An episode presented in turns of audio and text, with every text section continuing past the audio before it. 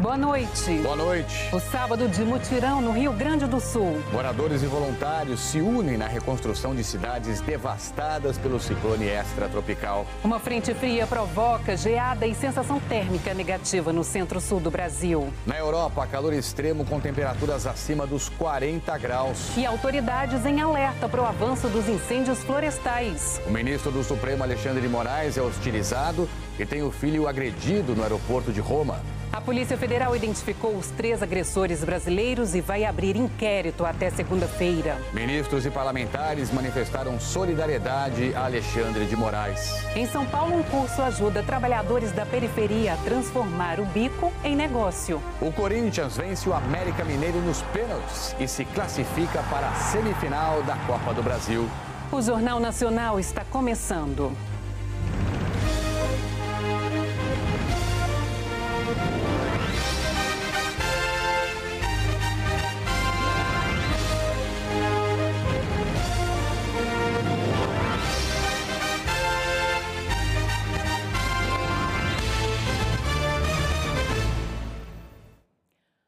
Famílias do Rio Grande do Sul estão contando com a solidariedade para reconstruir cidades que foram devastadas pelo ciclone extratropical. Hoje, as primeiras famílias que estavam em um abrigo em São Sebastião do Caí, na região metropolitana de Porto Alegre, puderam voltar para casa. O Tiago é operador de máquinas e ofereceu transporte para que elas conseguissem levar os pertences. Como eu tenho habilitação para dirigir caminhão, máquina, os carros pequenos, eu me propus a oferecer a minha mão de obra para qualquer serviço que viesse somar a ajuda humanitária. Né? Em Sede Nova, no noroeste do estado, moradores seguem consertando as casas depois que o ciclone atingiu o município na última quarta-feira. O Neymar veio ajudar os amigos na reconstrução. A gente sempre se solidariza né, com os outros, né? E podendo ajudar é, é a melhor maneira de retribuir a todos, né? Doações chegam a todo momento para as famílias atingidas. Postes novos são colocados no lugar dos que caíram.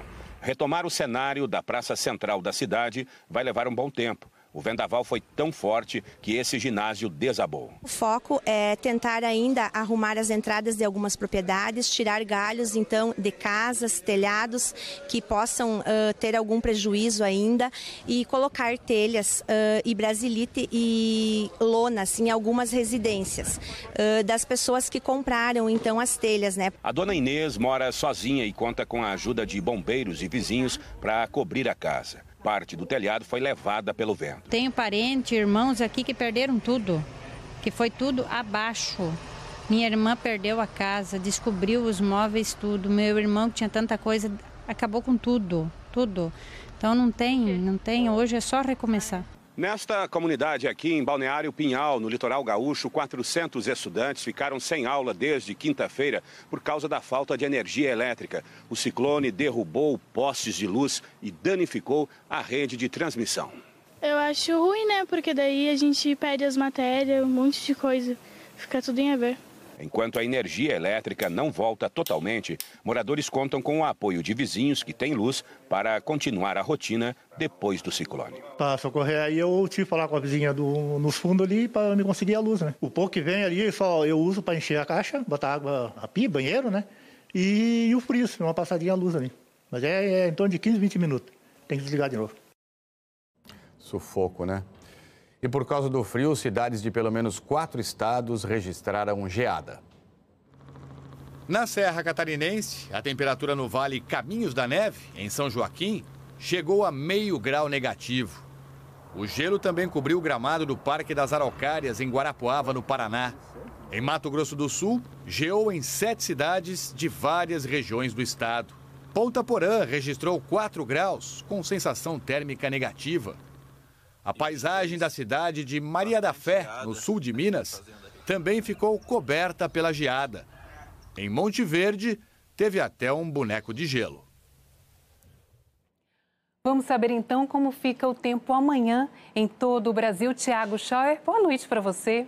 Oi, Aline, boa noite para você também, para o Trali e boa noite para você que está com a gente no JN.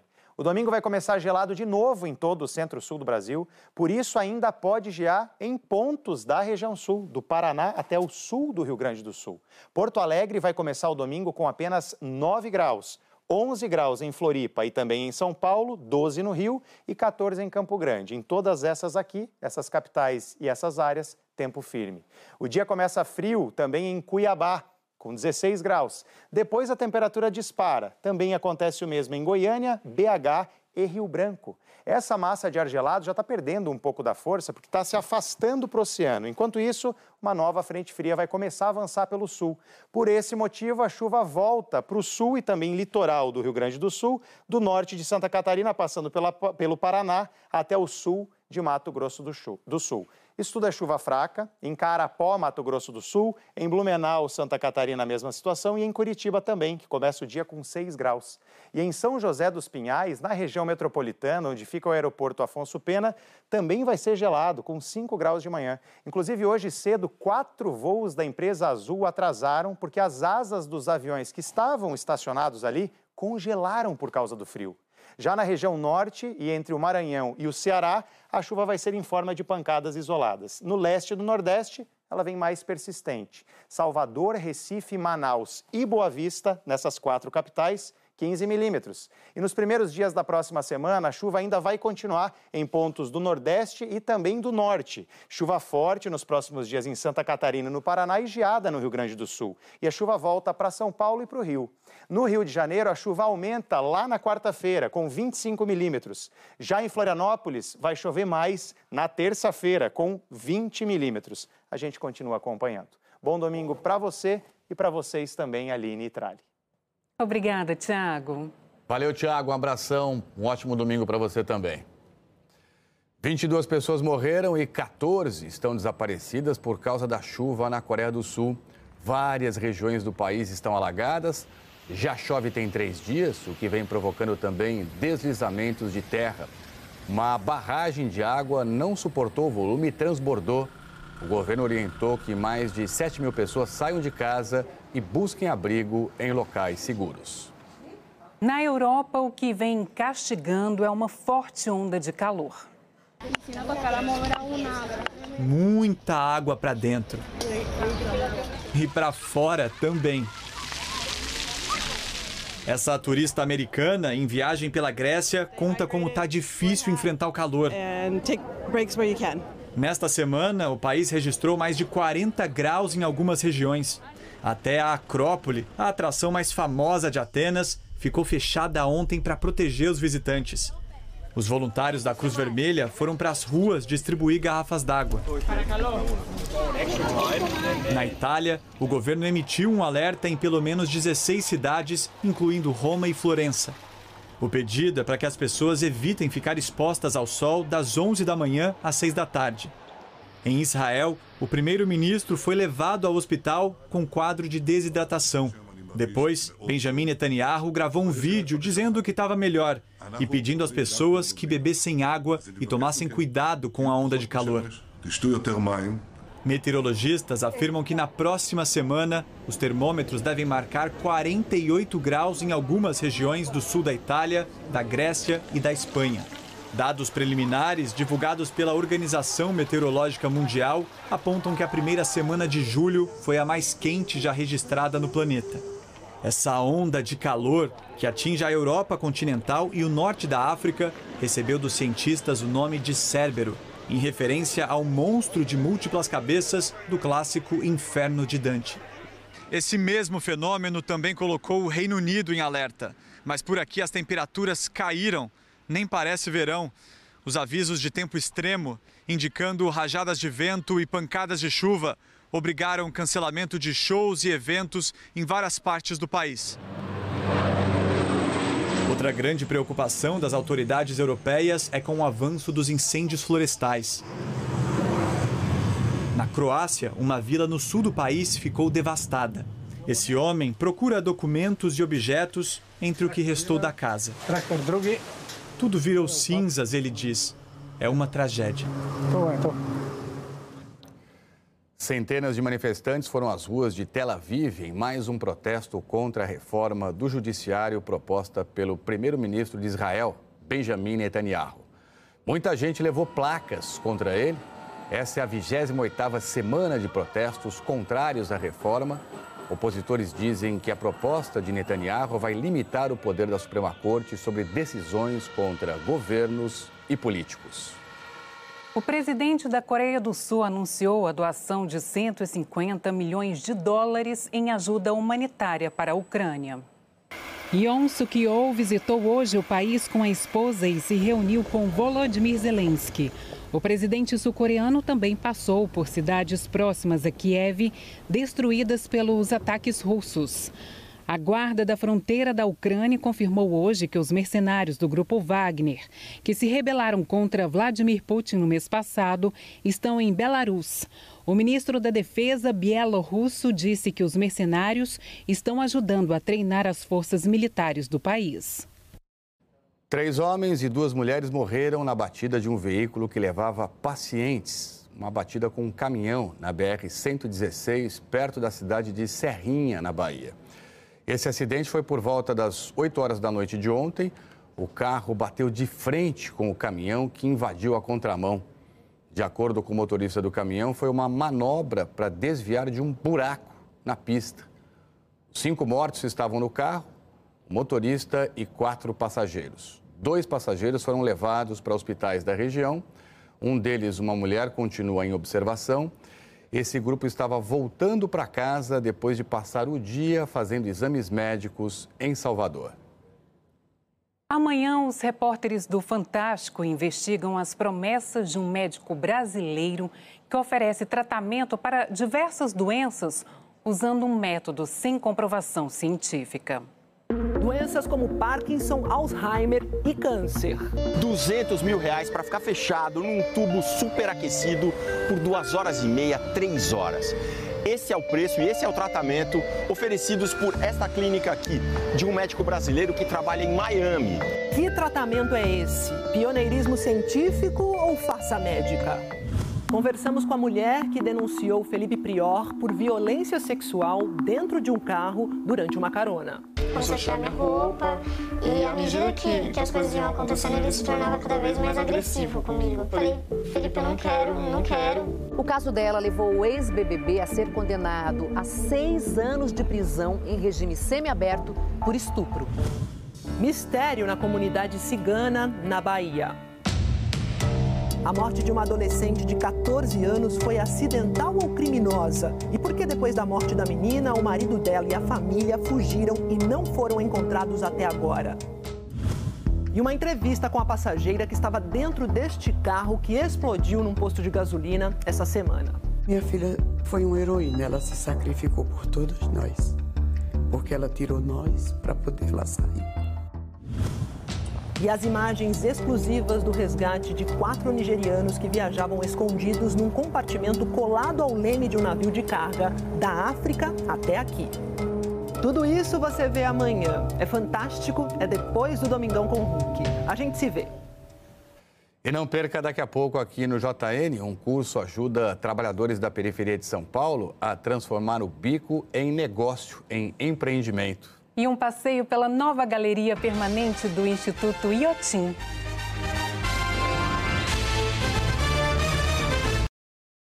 Estudantes e professores de pós-graduação estão comemorando a decisão do governo, anunciada esta semana, de permitir o acúmulo de bolsas de estudo com outras atividades remuneradas. A mudança começa a valer no dia 1 de outubro. A Larissa faz doutorado na Universidade Federal de Minas Gerais para estudar como o desmatamento e as queimadas interferem no ecossistema do Cerrado. Ela recebe uma bolsa de R$ 3.100 por mês, que foi reajustada em março, depois de 10 anos sem aumento, para se dedicar integralmente à pesquisa. Você precisa de um transporte para ir coletar seus dados e às vezes você não tem um financiamento, gasolina, carro, tudo vai do seu bolso. Então, muitas vezes, se você quer desenvolver um projeto no Brasil, você ainda precisa gastar da sua própria bolsa para produzir ciência. As mudanças no programa de bolsas da CAPES do Ministério da Educação abrem novas possibilidades para a Larissa e outros quase 100 mil estudantes de mestrado, doutorado e pós-doutorado no Brasil. O governo federal vai permitir que os alunos possam receber a bolsa de estudos junto com um trabalho remunerado, como um emprego ou uma consultoria, por exemplo. Eles também poderão acumular mais de um financiamento para pesquisa. Antes, só era permitida uma bolsa pública por vez. Educadores avaliam que as novas regras vão atrair pesquisadores que não têm condições de se manter apenas com as bolsas e ampliar o acesso deles aos centros de pesquisa. A expectativa é estimular a produção científica em todas as regiões do Brasil e evitar a fuga dos nossos talentos para outros países. Nós estamos diante de uma oportunidade excelente de deselitizar a universidade, uma vez que essa medida, essa proposta, ela vai atrair muito mais pessoas que não conseguiam vislumbrar esse espaço como uma possibilidade. Segundo a CAPES, fundações estaduais de amparo à pesquisa e instituições de ensino superior do Norte, Nordeste e Centro-Oeste já vinham pedindo maior oferta de bolsas e, com as alterações, essa demanda vai poder ser atendida.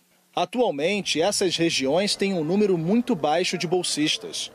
Enquanto em Roraima, Amapá e Acre não são nem 200 cada, São Paulo, Rio de Janeiro, Rio Grande do Sul e Minas Gerais concentram quase 60% das bolsas.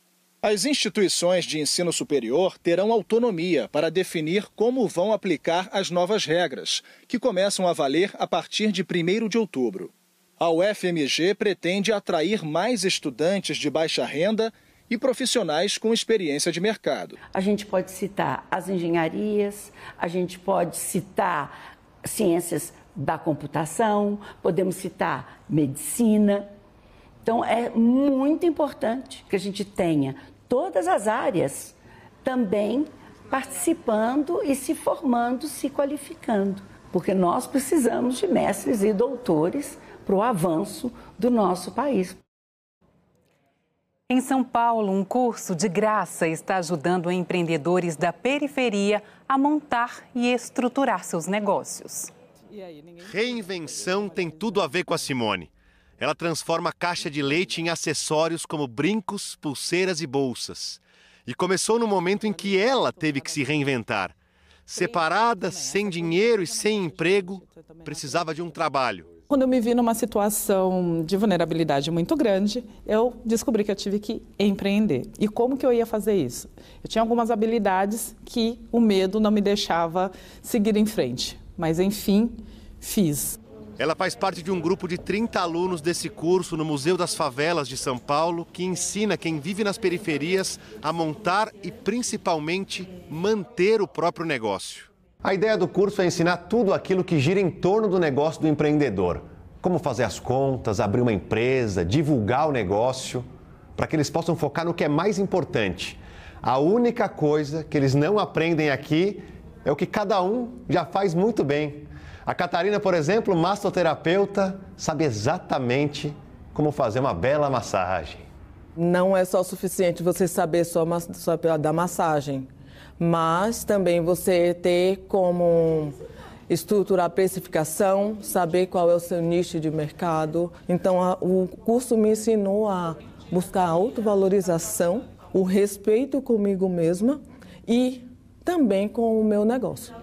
As aulas teóricas são fundamentais para esses novos empreendedores. Hoje era finanças, mas a disciplina principal não está na grade, é o acolhimento. A facilitadora é escolhida a dedo. É uma mulher negra que tentou várias vezes até encontrar o pulo do gato. E aí ela vai mostrando como que ela conseguiu para as outras e para os outros. O curso tem uma didática leve, tem uma dialética própria, que se parece com a sua, se parece com a forma com que você se comunica lá na sua quebrada. A Renata trabalhava no mercado e perdeu o emprego na pandemia. O que ela aprendeu lá fez diferença na hora de empreender. Hoje ela vende amendoins de vários sabores e depois da aula deste sábado, já está cheia de ideias. Bora fazer promoção, bora fazer giro lá no, no estoque que tem. Vamos para cima. Como diz a música dos Racionais, a gente está querendo fazer diferente. Preto e dinheiro são palavras rivais, não vai ser mais assim. A gente vai mostrar como que se faz. Ó. Oh. É isso. É isso aí. A nova exposição temporária do Museu da Língua Portuguesa em São Paulo traz a sonoridade da língua cantada na música brasileira. Entre e escute. A exposição começa com um bate-papo feito de músicas sem instrumentos. Eles foram retirados com o uso de inteligência artificial. Olá, como vai? Como vai você. Eu vou indo você, tudo bem? Eu preciso saber. Uma conversa de canções brasileiras que despertam lembranças na gente. Essa imersão traz as, traz as nossas canções que estão nas nossas células, né? Porque você não tem a melodia, mas você tem a força da palavra. E você canta junto, elas estão completas dentro da gente. A gente esquece que a fala também tem a sua musicalidade, né? A gente fala com entonação, entoação, né? Como os músicos. Então, nesse sentido, talvez a canção seja uma das, dos usos, uma das formas de uso mais pleno da língua. A exposição continua com os recados da língua nesse corredor musical. Dez telões exibem dez canções de quase todas as décadas do século passado. Não são as composições mais importantes nem as mais bonitas do século XX. A proposta aqui não é essa. Elas foram escolhidas por mostrarem a relação tão íntima entre a nossa música e a nossa língua. Ai, ai, ai, o chefe da polícia pelo telefone manda me Representa uma saudade. Cada canção ganhou um novo intérprete. Minha pátria é minha língua. Essa nossa canção, a nova exposição temporária do Museu da Língua Portuguesa, foi criada para mostrar que a música e a língua são expressões de um país de tantos sotaques, tantos tons de pele, tantas realidades. Olha que coisa mais linda, mais cheia de graça. Democrática, a língua atravessa o país inteiro, cria pontes entre erudito e popular, entre vanguarda e tradição, entre classes sociais. O cancioneiro brasileiro revela justamente essa multiplicidade e essa reinvenção permanente, que é um traço da língua. A língua está sendo reinventada todo o tempo. O jeito de ouvir música também. Os fones de ouvido já foram grandões. As gravações já dependeram de fitas, rodaram na vitrola ou no gramofone. E antes teve o cilindro de cera. Só cabia uma música e só funcionava duas ou três vezes. Gastava logo. Hoje só no celular, pelo fone de ouvido ali, coloca playlist né, do celular e bota para tocar. Cantar e falar são coisas que a gente aprende ao mesmo tempo, mas transformar palavras em canções demanda mais do que inspiração. Na última sala, letras originais com a caligrafia de gênios como Chico Buarque, Cartola e Tom Jobim revelam que as obras imortais nascem com esforço e cheias de rasuras. Eu acho que ele fazia, depois olhava, não ficou tão bom, calma aí, isso aqui é melhor, como nossa vida também. Vida em que língua e música se misturam definitivamente. A música realmente ela é universal e fala com todos de modo muito especial e muito profundo, né? muito é, íntimo. Vai remeter algumas memórias, mas ela une todas as pessoas. O que quer, o que pode esta língua. Ah, quanta riqueza, né? E esse museu é demais. Duas obras da japonesa Yayoi Kusama ganharam uma galeria no Iotim, um dos maiores museus a céu aberto do mundo em Minas. E não é só um espaço para conhecer os trabalhos. O visitante entra nas obras da artista. Para receber os visitantes, 3.500 bromélias, palmeiras, mas só vieram para este novo jardim espécies escolhidas a dedo, que tem essas marquinhas aí nas folhas, pequenos círculos. O Inhotim é o casamento de natureza, arquitetura e arte. A gente quer falar da artista, de certa forma, com as plantas. Então, várias plantas aqui têm pontinhas ou pintinhas, né? Vocês podem ver aqui, ou na flor ou nas folhas, né?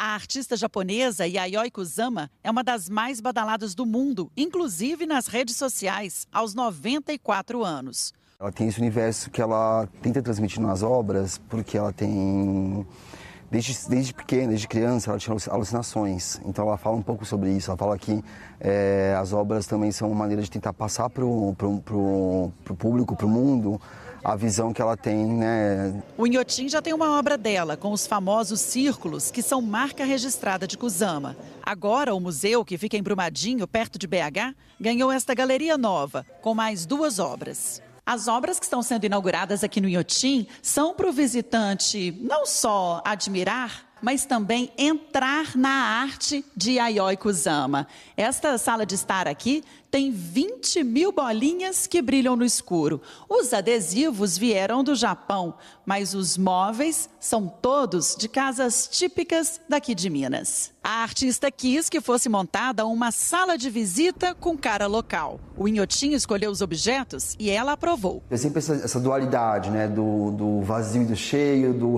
do esse universo completo e do, do vazio.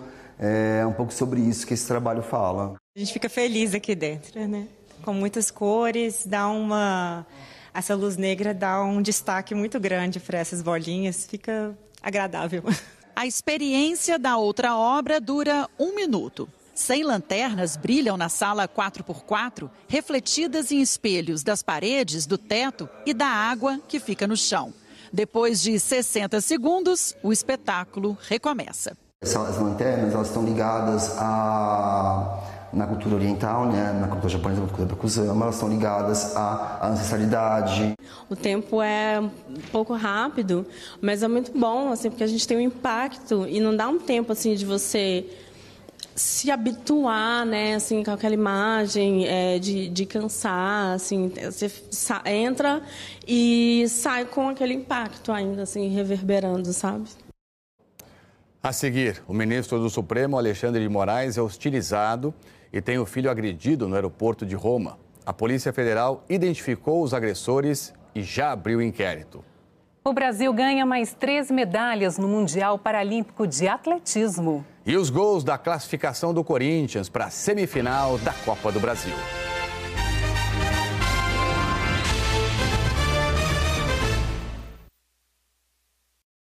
Ministro do Supremo, Alexandre de Moraes, foi hostilizado e teve o filho agredido no aeroporto de Roma ontem à noite. A Polícia Federal identificou os três agressores, todos brasileiros, e já abriu inquérito para investigar o caso. Ministros e parlamentares manifestaram solidariedade a Alexandre de Moraes. O ministro Alexandre de Moraes estava na Itália para fazer uma palestra na Universidade de Siena. Ontem à noite, no aeroporto de Roma, foi vítima de agressões. O filho de Alexandre de Moraes, que o acompanhava na viagem, chegou a ser agredido por um dos envolvidos. A TV Globo teve acesso às fotos feitas ainda no aeroporto de Roma e no aeroporto de Guarulhos, onde os agressores desembarcaram. A Polícia Federal identificou que os agressores são uma mulher, Andréia Mantovani, e dois homens, o empresário do interior de São Paulo, Roberto Mantovani Filho, e Alex Zanata. A ação começou quando Andréia Mantovani chamou Moraes de bandido, comunista e comprado. Logo depois, o marido dela, Roberto Mantovani Filho, gritou e agrediu fisicamente o filho do ministro. Mantovani Filho chegou a acertar o rosto do rapaz. Com o impacto, os óculos do filho do ministro caíram no chão. Após a agressão, Roberto, Andréia e Alex Zanata prosseguiram com os xingamentos. Os envolvidos na ação foram abordados pela Polícia Federal ao desembarcarem no Brasil, depois de identificados por reconhecimento facial. Hoje, o adido da Polícia Federal em Roma pediu à polícia italiana ajuda para conseguir mais informações sobre o caso. Um acordo de cooperação internacional permite à PF, inclusive, solicitar imagens das câmeras do aeroporto. Segundo o Código Penal, os crimes praticados por brasileiros, embora cometidos no estrangeiro, ficam sujeitos à lei brasileira. A Polícia Federal instaurou agora à noite um inquérito para apurar o caso. Os envolvidos podem responder por agressão, ameaça, injúria e difamação. A ação contra o ministro Alexandre de Moraes e sua família foi repudiada por autoridades brasileiras que prestaram solidariedade. O ministro da Justiça, Flávio Dino, publicou em suas redes sociais: Até quando essa gente extremista vai agredir agentes públicos em locais públicos, mesmo quando acompanhados de suas famílias? Comportamento criminoso de quem acha que pode fazer qualquer coisa por ter dinheiro no bolso. Querem ser elite, mas não têm a educação mais elementar. O presidente do Senado, Rodrigo Pacheco, do PSD, afirmou que atos de hostilidade como os que sofreram o ministro Alexandre de Moraes e sua família ontem são inaceitáveis. A eles, minha solidariedade. Mais do que criminoso e aviltante às pessoas, às instituições e à democracia, esse tipo de comportamento mina o caminho que se visa construir de um país de progresso, civilizado e pacífico. O presidente da Câmara, Arthur Lira, do Progressistas, também publicou em rede social. Minha solidariedade ao ministro do STF, Alexandre de Moraes, e sua família agredida no aeroporto de Roma. É inaceitável que se use o argumento de liberdade de expressão para agredir, ofender e desrespeitar autoridades constituídas. Isso não pode continuar. Democracia se faz com debate e não violência. O senador Sérgio Moro, do União Brasil, disse que nada justifica ataques ou abordagens pessoais agressivas contra ministros do STF ou seus familiares. Minha solidariedade ao ministro Alexandre. Não é esse o caminho.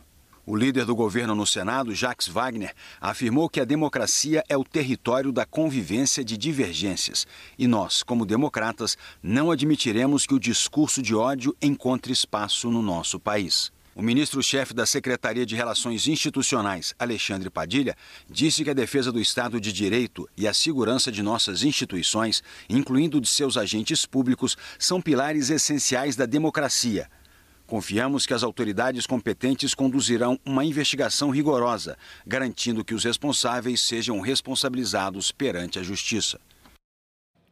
Nós tentamos falar com Roberto Mantovani Filho, Andréa Mantovani e Alex Zanata, mas eles ainda não responderam nossos contatos. O Brasil conquistou hoje três medalhas no Mundial de Atletismo Paralímpico e chegou a 34 no total. Daniel Martins e Samuel Oliveira nos braços da delegação do Brasil. Todos orgulhosos do que eles tinham acabado de conquistar e os dois emocionados por estarem ali juntos. Ouro para o Samuel e prata para o Daniel nos 400 metros para atletas com deficiência intelectual.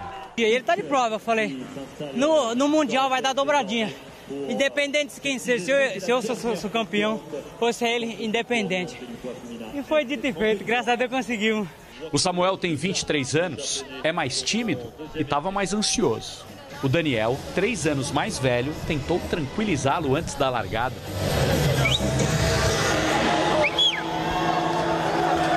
Gente é macaco velho, né? Então a gente tem que ajudar os mais novos ou quem é primeiro mundial. A orientação foi preciosa e ajudou o Samuel a vencer o próprio amigo na reta final, com aquela calma sugerida. Eu tava nervoso mesmo. Aí ele sempre falava comigo, me ajudava. Deu certo. Hoje, Alessandro da Silva, o gigante, também foi ouro no lançamento de disco para atletas com deficiência visual. Mais uma medalha de ouro para o Brasil. Quem sabe aí, China, cuidado, hein, Brasil, tá vindo aí, viu? Neste sábado, o Brasil chegou a 34 medalhas e está na segunda posição na classificação geral, atrás apenas da China. O recorde brasileiro no Mundial Paralímpico de Atletismo é de 39 medalhas. E ainda faltam mais dois dias de competições aqui em Paris. A delegação brasileira já está em festa. Para eles, momentos como o de hoje são mais importantes do que qualquer recorde. Tanto é que vale até pedir presente para o chefe da delegação. Você tá tentando um, um churrasco aí para quem ganhou medalha? Ele já falou que vai pagar para todo mundo, foi. Quero ver pagar agora. O Corinthians venceu o América Mineiro nos pênaltis e se classificou para a semifinal da Copa do Brasil. No primeiro minuto do segundo tempo, Renato Augusto fez 1 a 0 para o Corinthians. Juan cruzou e Yuri Alberto de carrinho aumentou. Logo depois, Benítez dominou e sem deixar a bola cair, bateu bonito. 2 a 1. Roger Guedes fez o terceiro gol do Corinthians, que daria a classificação ao time. Mas o uruguaio Mastriani marcou para o América, 3 a 2. Como o América tinha vencido o primeiro jogo por 1 a 0, a decisão foi para os pênaltis. O goleiro Cássio defendeu duas cobranças.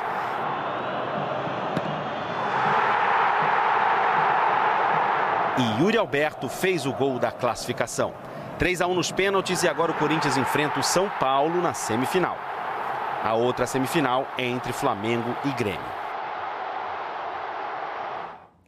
A nove dias da estreia na Copa do Mundo, a seleção brasileira feminina segue a preparação na Austrália. E o clima entre as jogadoras e a técnica Pia Sandhag é ótimo. O vidro de uma sala de reuniões não esconde o sentimento. As jogadoras da seleção adoram a Pia.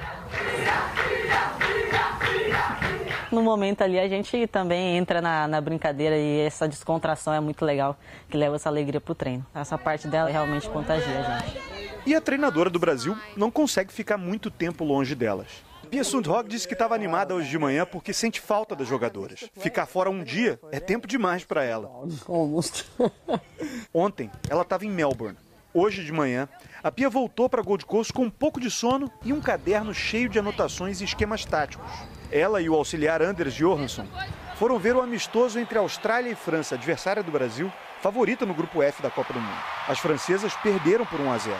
Gol da Mary Fowler num contra-ataque. Perguntei a Pia se o Brasil é capaz de fazer algo assim contra a França. Ela disse que sim, nenhuma dúvida a respeito disso. Uh, Já são quase quatro anos de trabalho dessa comissão técnica na seleção. Tempo suficiente para mudar um pouco da cultura do futebol no Brasil. Por exemplo, o conceito de 11 titulares absolutas. Essa não é uma tendência para a Copa da Austrália e da Nova Zelândia. A Pia disse que a Marta, por exemplo, pode até ser titular no primeiro jogo contra o Panamá, mas de um jogo para o outro o Brasil deve ter times diferentes. Até o dia 24, a Pia vai trabalhar com todas as jogadoras da mesma forma, sem privilegiar ninguém. Para mais brasileira das suecas, não há sucesso sem sorrisos. O esporte espetacular de amanhã tem uma entrevista exclusiva com a craque Marta e um campeonato curioso disputado em Salvador. Um campeonato diferente de tudo que você já viu. Pode rodar o mundo todo aí que não vai achar o campo dentro, não. Com torcedores e jogadores apaixonados. Oi, gente, boa noite. Esse é o Golzinho da Galícia, lá em Salvador, na Bahia. E o Esporte Espetacular fez uma série para mostrar para vocês como esse campeonato é especial. E amanhã tem outra estreia no programa. A Batalha de Craques levou grandes estrelas do esporte brasileiro para um desafio em Aruba, no Caribe. Nossa, nossa. E ainda uma entrevista emocionante com a melhor jogadora de todos os tempos. Eu me sinto realizada em ter sido escolhida, né, por Deus para representar, para representar as meninas que sonham a, em chegar numa seleção brasileira, Rainha Marta, amanhã, logo depois do Auto Esporte. Até lá. Há 38 anos, o Criança Esperança ajuda a mudar a realidade de crianças e jovens brasileiros em situação de vulnerabilidade. Este ano, a parceria da TV Globo com a Unesco chega a 101 projetos, como o que a Larissa Schmidt mostra no Rio de Janeiro, voltado para crianças com altas habilidades e superdotação. A Giovana se concentra. Aqui, vou botar esse comando aqui, ó. E dá certo. Ah, que legal, que legal, que legal. Aí pararemos aqui e vamos testar. Aí a gente testa. Vai, Josivaldo, vai! O que, que vocês estão fazendo aqui? A gente está construindo um robô, praticando a força dele com isso aqui que parece uma caçamba. E o mais interessante é isso, a gente tem que se concentrar para montar. A gente se diverte muito fazendo essas coisas. Eu amo fazer. A Eloá ajudou a colocar a vizinhança dentro de um jogo. A gente construiu um pouco da favela da Rocinha. Você mora na Rocinha? Moro. Não pode faltar muita casa, muita caixa d'água, muita quadra de futebol. Isso é o essencial, não pode faltar. É bom porque a gente, a gente pega um lugar, coloca dentro de um jogo e quem não conhece o lugar entra para conhecer melhor o lugar. São crianças que querem sempre mais. E aí eles me sugam, me espremem bastante. Mas a gente sempre vai desafiando. Quer um pouquinho mais? Então vamos lá, vamos lá. E eles sempre respondem bem, porque a gente trabalha isso. a suplementação é, escolar. Este Instituto Rogério Steinberg, que há 25 anos, em conjunto com as escolas municipais do Rio de Janeiro, ele identifica e desenvolve talentos de crianças e jovens com indícios de altas habilidades superdotação. O IRS atende 300 alunos de famílias de baixa renda. Tudo começa com as primeiras noções de programação até chegar às aulas de robótica, as preferidas das irmãs Mariana e Manuela. Porque uma das coisas que eu vejo é matemática prática, é, é em equipe, e eu gosto de ver tudo funcionando. E aqui o talento individual é estimulado sempre com um trabalho em grupo, o que ajuda a despertar também as habilidades sociais que transformam esses jovens. Sozinho você não vai muito longe, mas com companheiros você consegue ir mais longe. Colaboração, liderança, habilidades que também são trabalhadas nas aulas de desenvolvimento expressivo e de empreendedorismo. O Samuel já viveu tudo isso. Eu criado num bairro pequeno, de escola pequena, e aí basicamente eu sentia necessidade demais, sabe? Eu sempre busquei, sempre fui uma pessoa muito curiosa e o IRS basicamente me permitiu isso tudo. O ex-aluno do Instituto agora quer estudar economia, se prepara para o Enem e diz que está pronto para engrenar, do jeito que ele gosta. É uma pessoa que gosta muito de ultrapassar um desafio, gosta muito de uma prova, um, um, uma responsabilidade mesmo. Adoro lidar com isso, uma pressãozinha é sempre bom. Acho que isso é o que faz a gente estar tá, tá aí vivo, sempre com adrenalina lá no alto. Para doar R$ 7,00, ligue 0500 2023 007. Para doar R$ 20,00, ligue 0500 2023 020. E para doar R$ 40,00, ligue 0500 2023 040. Para garantir a doação, é preciso ouvir a mensagem até o fim. Você também pode fazer um Pix. A chave é esperanca.unesco.org, sem cedilha ou abra o aplicativo do seu banco e aponte a câmera para o QR Code que aparece na sua tela. Você pode doar o ano inteiro, o valor que quiser e puder. É possível também contribuir pelo site do Criança Esperança durante o ano todo. A sua esperança transforma vidas. O Jornal Nacional termina aqui. Uma ótima noite para você. Muito obrigado pela companhia e tenha um bom domingo também. Boa noite e um ótimo domingo. Boa noite, Aline.